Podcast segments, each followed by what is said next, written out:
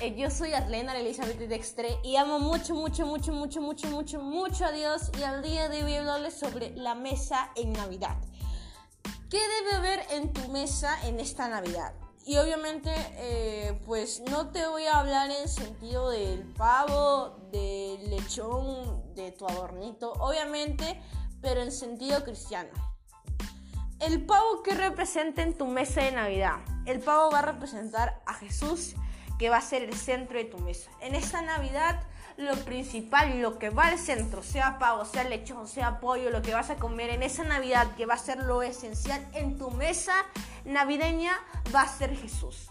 Y todo lo demás va a venir por añadidura, porque en una mesa, eh, tu mesa navideña, Creo que lo más importante en esa mesa tiene que ser Jesús, no es el lechón, el pavo, ¿no? Porque lo principal es comer.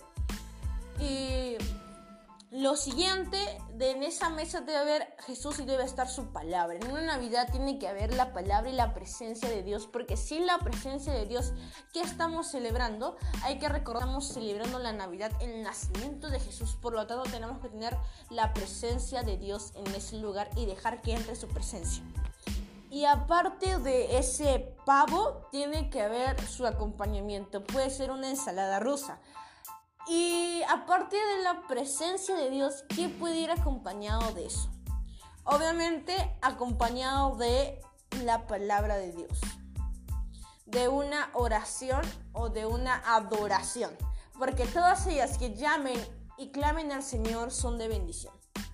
Si la presencia de Dios está ahí, tiene que estar lo añadido que la ensalada rusa, los vegetales, todo, todo, todo, todo lo que venga en tu mesa de adorno que no sea el pavo, lo compartido.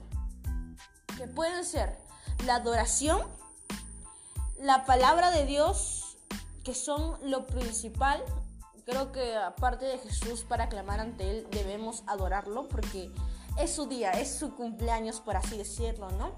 Entonces a uno le gustaría que en su cumpleaños siempre esté la adoración hacia Él, la oración para llamarlo y la palabra de Dios. Porque la palabra de Dios te ayuda a conocer más a Dios, acercarte a Él y le estás dando como unas palabras para su cumpleaños a Dios.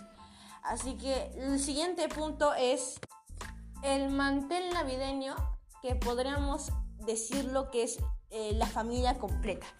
Porque a fin de cuentas el mantel navideño está representado por todos los miembros de la familia que buscamos a uno solo, que es el pavo en este caso, que es Jesús. Así que esa reunión familiar, en esa mesa navideña, tienen que estar todos los miembros de esa casa, los miembros buscando, intercediendo, orando por el Señor Jesucristo, con la presencia de Dios ahí presente. Y un punto más que agregar que pues luego viene el brindis. En Navidad pues por, en mi casa brindamos y obviamente que el vino, eh, cuando el Señor hizo su última cena, representa la sangre de Cristo. Así que la sangre de Cristo es, eh, cada uno se cubre con la sangre de Cristo, que es eh, pues el guardado, la presencia del Señor en sí, pero dentro de nosotros que también representa su palabra, ¿no? Que representa vida, que es aceptar que el Señor es tu Salvador, que es aceptar que Dios está presente en todo lo que haces no solo en esta fecha de su cumpleaños que es Navidad, sino presente en todos los días de tu vida. Para concluir, eh, quiero darle significado a cada una de las cosas que hacemos en nuestra mesa navideña, que puede ser el pavo, el lechón, el adorno, el complemento, el panetón, el vino, sea el chocolate caliente, sea todo, todo, todo lo que hay hay que darle un significado propio en esta Navidad porque todo viene un complemento y siempre estamos dando la gloria y la gracia a Dios. Porque sabemos que sin Dios nada somos y Él es el complemento. Es como la estrella en el árbol navideño y es como cada uno de los adornos es el complemento que hace que esta Navidad funcione y la estrella principal, el adorno principal es Dios. Por no decir que es el árbol navideño que es lo principal y el estable, ¿no?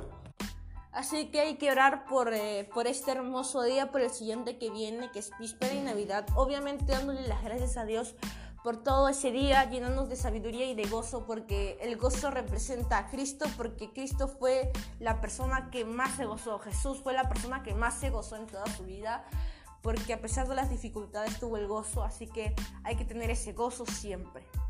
Así que nos vemos en el siguiente podcast. Muchas bendiciones. Dale significado a cada una de las cosas que ves en Navidad. Todo para la presencia y la gloria de Dios. Bendiciones para tu vida.